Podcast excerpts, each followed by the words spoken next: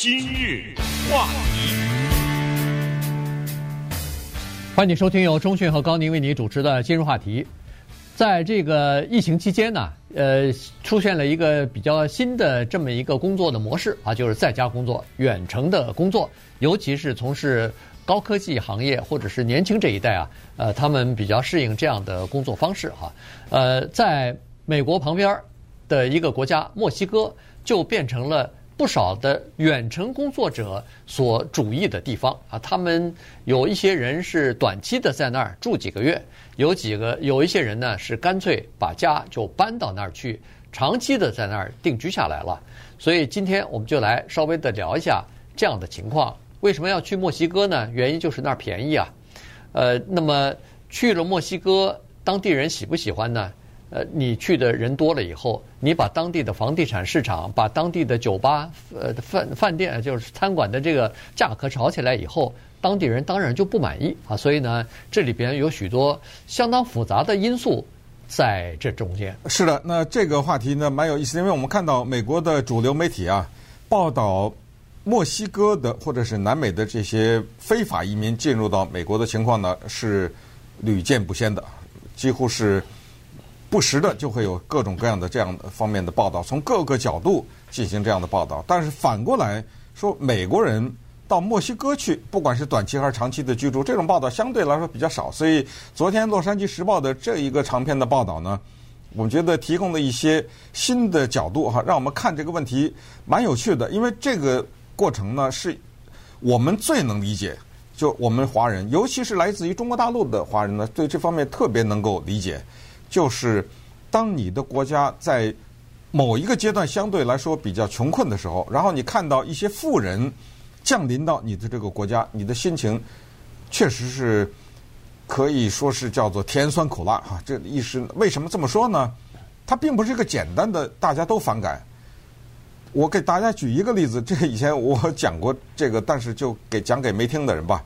就我记得我小的时候跟着父母从北京下放到。中国的河南农村的那个经历，尽管那个时候并不是十分的懂事，但是有一个事情是非常清楚的，就是当这帮北京的国家干部下放到一个中国非常贫困的山区的时候，不是山区了，农村的时候呢，你可以想象对那个地方的各种各样的，尤其是经济和文化的冲击。那个地方有个东西叫集市，嗯，那集市里面卖鸡。我不记得多少钱了，咱们就说可能是一块钱一只鸡。这些城市来说，你给我开玩笑啊！一块钱一只鸡，这不是白送吗？这不是？对。那个鸡只要一拿出来，两秒钟卖完了。哦，这农民明白了。最后三块五块，五块他也觉得便宜啊。比如啊，我是举例来说，你知道这个卖鸡的这个人高兴吗？他太高兴了。可是当地的人想再买鸡，还买得起吗？对，哎，所以我就说，并不是所有的人都反感。你说墨西哥便宜，你知道这帮美国人跑到墨西哥去，瞬间把他们的房价给炒高了。这个房价是两个，一个是买，一个是租，都给炒高了。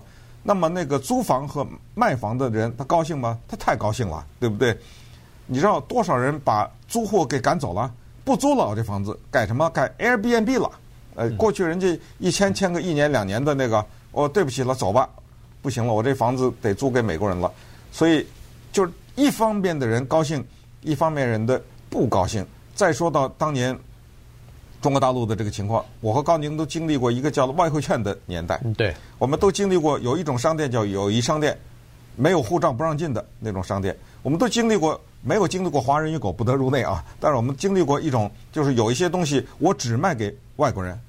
这个用什么钱都不卖给你，只要你是中国人，我就不卖给你。也经历过那个年代，那么这种是造造成的这种所谓的殖民的复杂心态啊，就是这样的，就是让我们觉得很痛恨这些人。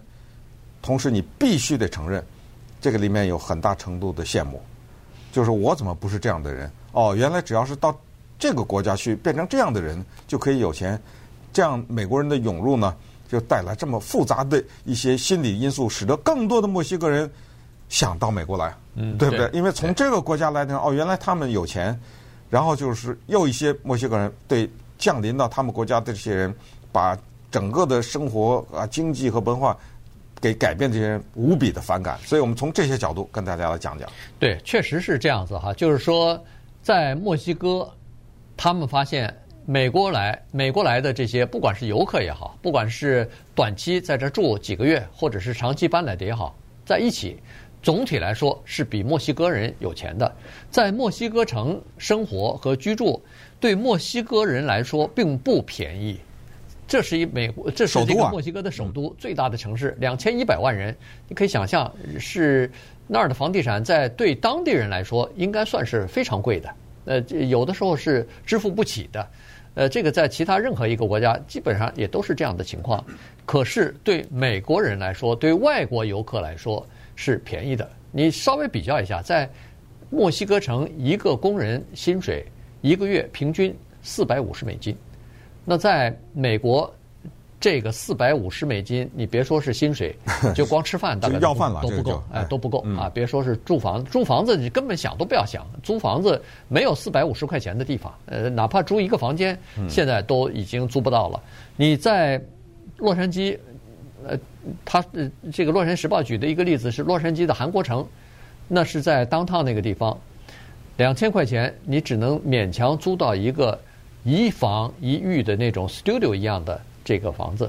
可是两千美金，你到墨西哥城去，能你可以租到一个 penthouse，你可以租到一个顶楼的非常豪华的一个大大的这么一个空间。呃，比那个在洛杉矶，当然我相信在纽约可能更贵。在呃什么北加州更贵啊，所以这个差距马上就体现出来了，就是所以你有一些餐馆老板高兴了，百分之十五、百分之二十，有的地方你如果是在这个呃外国人或外国游客比较多的地方，三分之二的生意 全是外国人，全是外国游客。他非常高兴，原因是这些人他的花费，他的这个消费能力比较高。嗯，买房子的人，房屋经济也非常高兴，原因是外国人买在那儿买房子或者是租房子，基本上一口价不不还价的，你叫什么价钱，他就出什么价钱啊，基本上不去给你讨价还价，那很爽啊，买买的房子。可是当地的人他不高兴啊，当地的人，呃，比如说当地的知识分子，当地的稍微有点这个身份的人。去到一个当地算是比较豪华的餐馆里边，他看到的是一群穿着拖鞋、穿着短裤的人。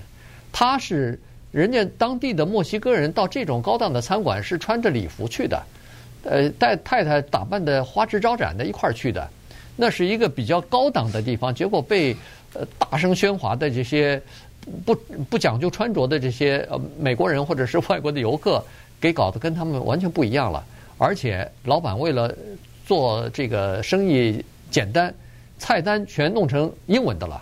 当地的当地的一些人拿到菜单以后不认识啊，不知道该怎么点点餐了，所以还说 对不起，你有没有西班牙语的？给我来一个西班牙语的菜单啊，没法点餐了。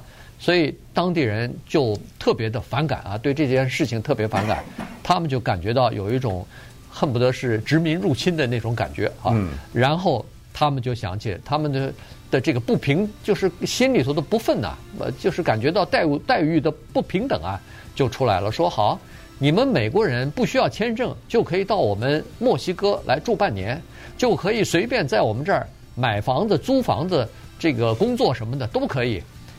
哎，怎么我们墨西哥人到你们美国去不行啊？呃，这个答案已经是太明显了哈，没有办法的事情。所以呢，呃，当地的一些人。我们强调的是一些人，因为绝对的是有很多人是喜欢美国人前往的，他们就给这帮美国人起了个外号，叫做“数码游民”啊，嗯，对不对？对，呃，数码就是 digital 啊，对，nomads，数码游牧民族了，对，他们是一个游牧民族，他们也把这个认为是某种的经济侵略，某种的帝国主义新潮。那么更极端的一些人在社交平台上就认为这个是我们墨西哥的叫公害，那构成了公害，那骂脏话呀，对，呃，就。就广播上不能讲那种脏话，就是你们滚回到你们国家去。那么稍等，我们再看看，呃，这个有趣的现象。今日话题，欢迎您继续收听由中讯和高宁为您主持的《今日话题》。这段时间跟大家讲的是墨西哥城啊，呃，他们现在看到越来越多的这个来自于美国的。呃，不管是短期还是长期去那儿的这些人啊，包括观光客，所以呢，对当地的生活文化。呃，造成一些冲击啊。那么，有的人呢，当然不在乎。你短期去的这些游客呢，对自己、对当地的文化、什么经济造成什么影响，他根本不在乎。呃，过了过几个月他走了，他不在乎。对这个墨西哥并没有什么真正的关心，呃，或者说是兴趣。他只是觉得这儿比较便宜，我好玩，我就去一趟，呃，待几个月就走了。那么有一些呢是长期待着的，所以这个。墨西哥人啊，他也分啊，也就是说，你挺在乎他们当地的文化，你挺喜欢，就是又学呃西班牙语，想要融入到当地的这个生活当中去的，那这些人他们还是挺喜欢的啊，他们至少是对这些人大部分的呃墨西哥人，我们说老墨还是比较友好的，还是比较有耐心的。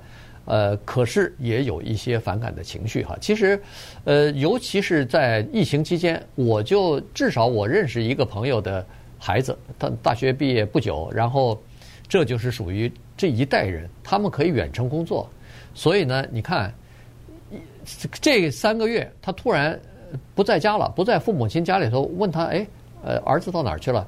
哦，墨西哥城去了，墨西哥城待三个月。呃，租一个 Airbnb 或者租一个当地的房子，就在那儿工作。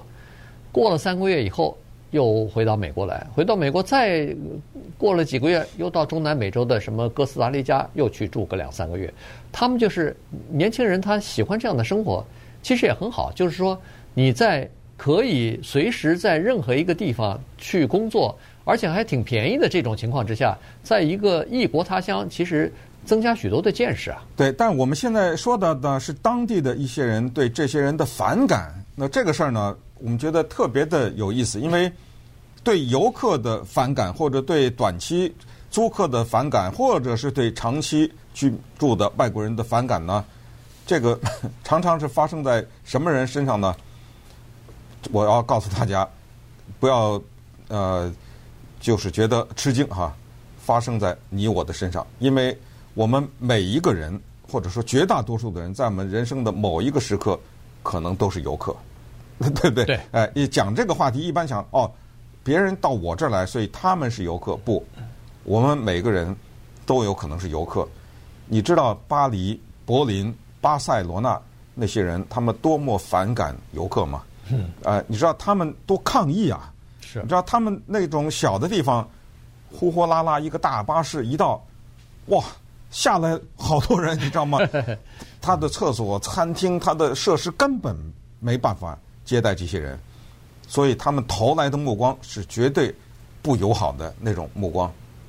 这种反感呢，其中也反映过我们之前讲过的一个现象，叫做华人游客。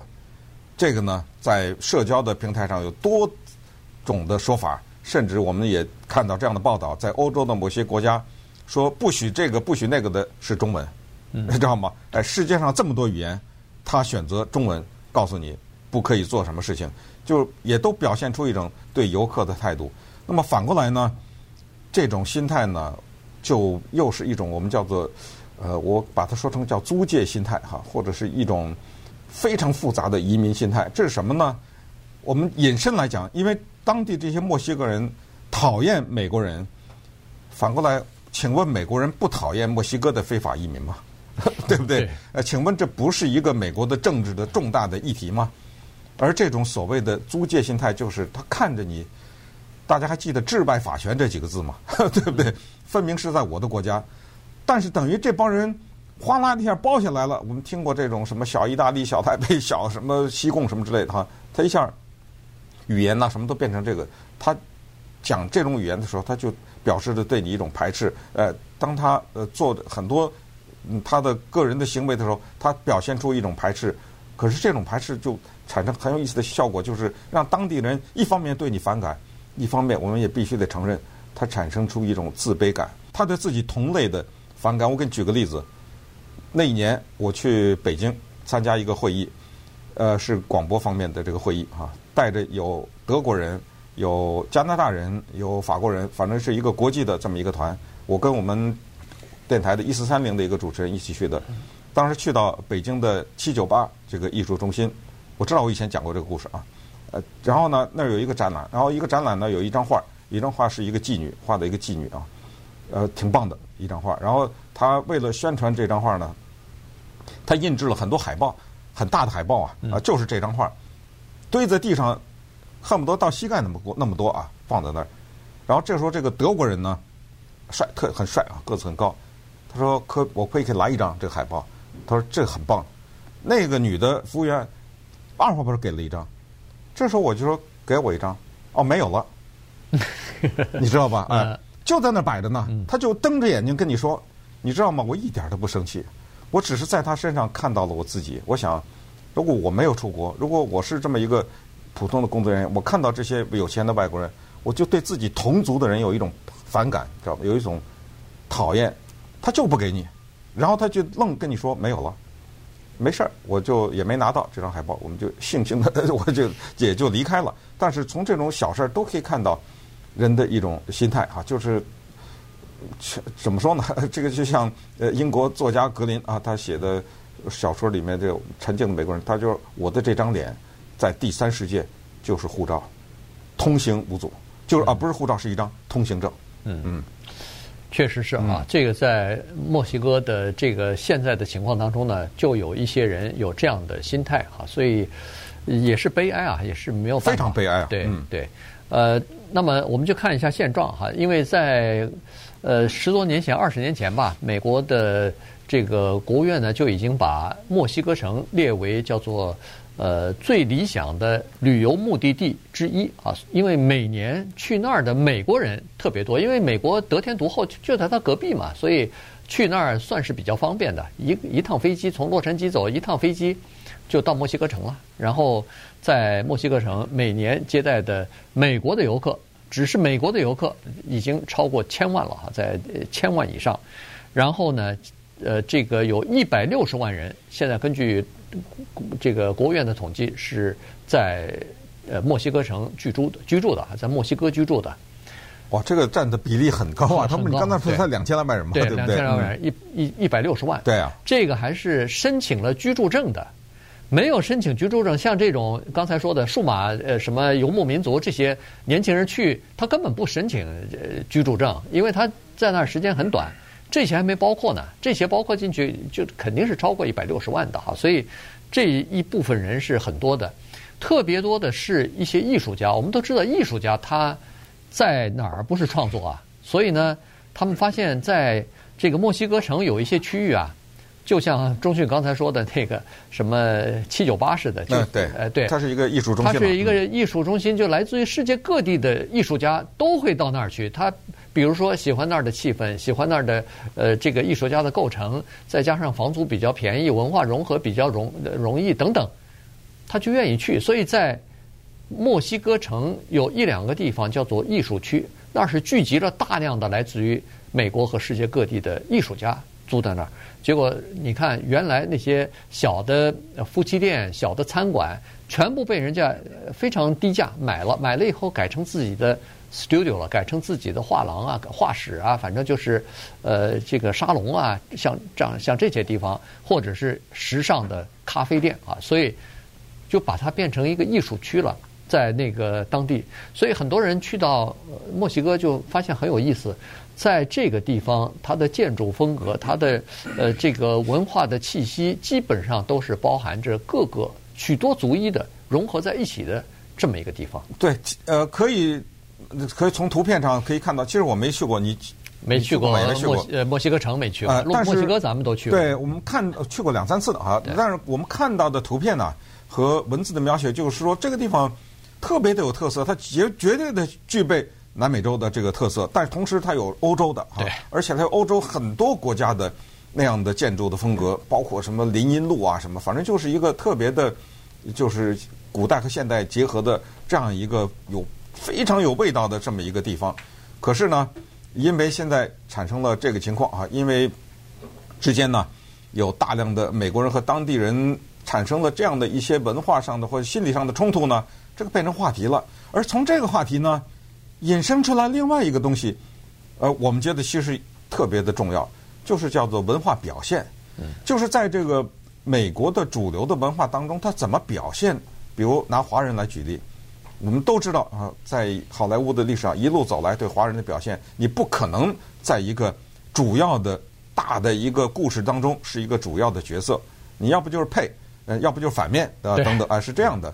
那么对墨西哥人来说，他们对好莱坞的印象是什么呢？我们之前听过黑人说的叫好莱坞太白，那他们的意见是说好莱坞不够棕，就那个棕的颜色，哎，好莱坞不够棕。他说：“只要是墨西哥人出现在好莱坞的银幕上，基本上是穷人了。什么？就反过来讲，反映一个故事当中的一个主人公是一个高科技的人才，比较少见是一个墨西哥人啊，等等。其实呢，好莱坞这方面在做不懈的努力。大家都看过那个著名的好莱坞的电影《Coco》，对，这是墨西哥的故事，刚刚获得奥斯卡最佳。”电脑动画影片讲的《Encanto》，这个讲的墨西哥的故事，《，Real》讲的是，就至少是在电脑动画这方面，好莱坞做了大量的努力。还有《罗马》呢，是吧？呃，《罗马》就是故事片了啊，就不是电对，《罗马》也是啊，对啊，《罗马》那就是墨西哥的导演呐、啊，对，墨西哥导演讲的是墨西哥的故事啊，等等。而且呢，他就是用非常平实的、朴实的这种方式表示的，就最底层的或者。不一定是最底层，其中有一家人呃条件还不错，就是普通人的生活，哎，所以这个是一个问题。然后呢，也他们也反映出来另外一个问题，就是墨西哥也存也存在着叫做种族的这个歧视。哪儿没有啊？对，他的种族呢非常有意思。对我们来说好像都是墨西哥人，但实际上墨西哥人其实有的我在华人当中有的人也可以听到叫做白墨和。当地的土著的墨西哥人就是白墨黑墨哎，对，这个呃，当地的土著的墨西哥人呢，他是皮肤是比较黑的，嗯、有就是刚才所说的这个棕色。那白墨你看上去基本上和西方人和这个呃美国人没没区别了啊，就是就是皮肤都是白的，都是跟那个西班牙人不知道混血多少代了，没错没错。所以呢，就是算是欧洲的后裔了哈。所以呢，在墨西哥。呃，这个受教育程度比较低的、贫穷率比较高的，都是那个当地的比较黑的那个当地的土著、土著的墨西哥人。他，你看他们在那儿也有这个区别，所以这个区别，他们觉得好像比上不足，比下有余。比我们这个当地的这些土著的墨西哥人来，我生活还好。但是一看。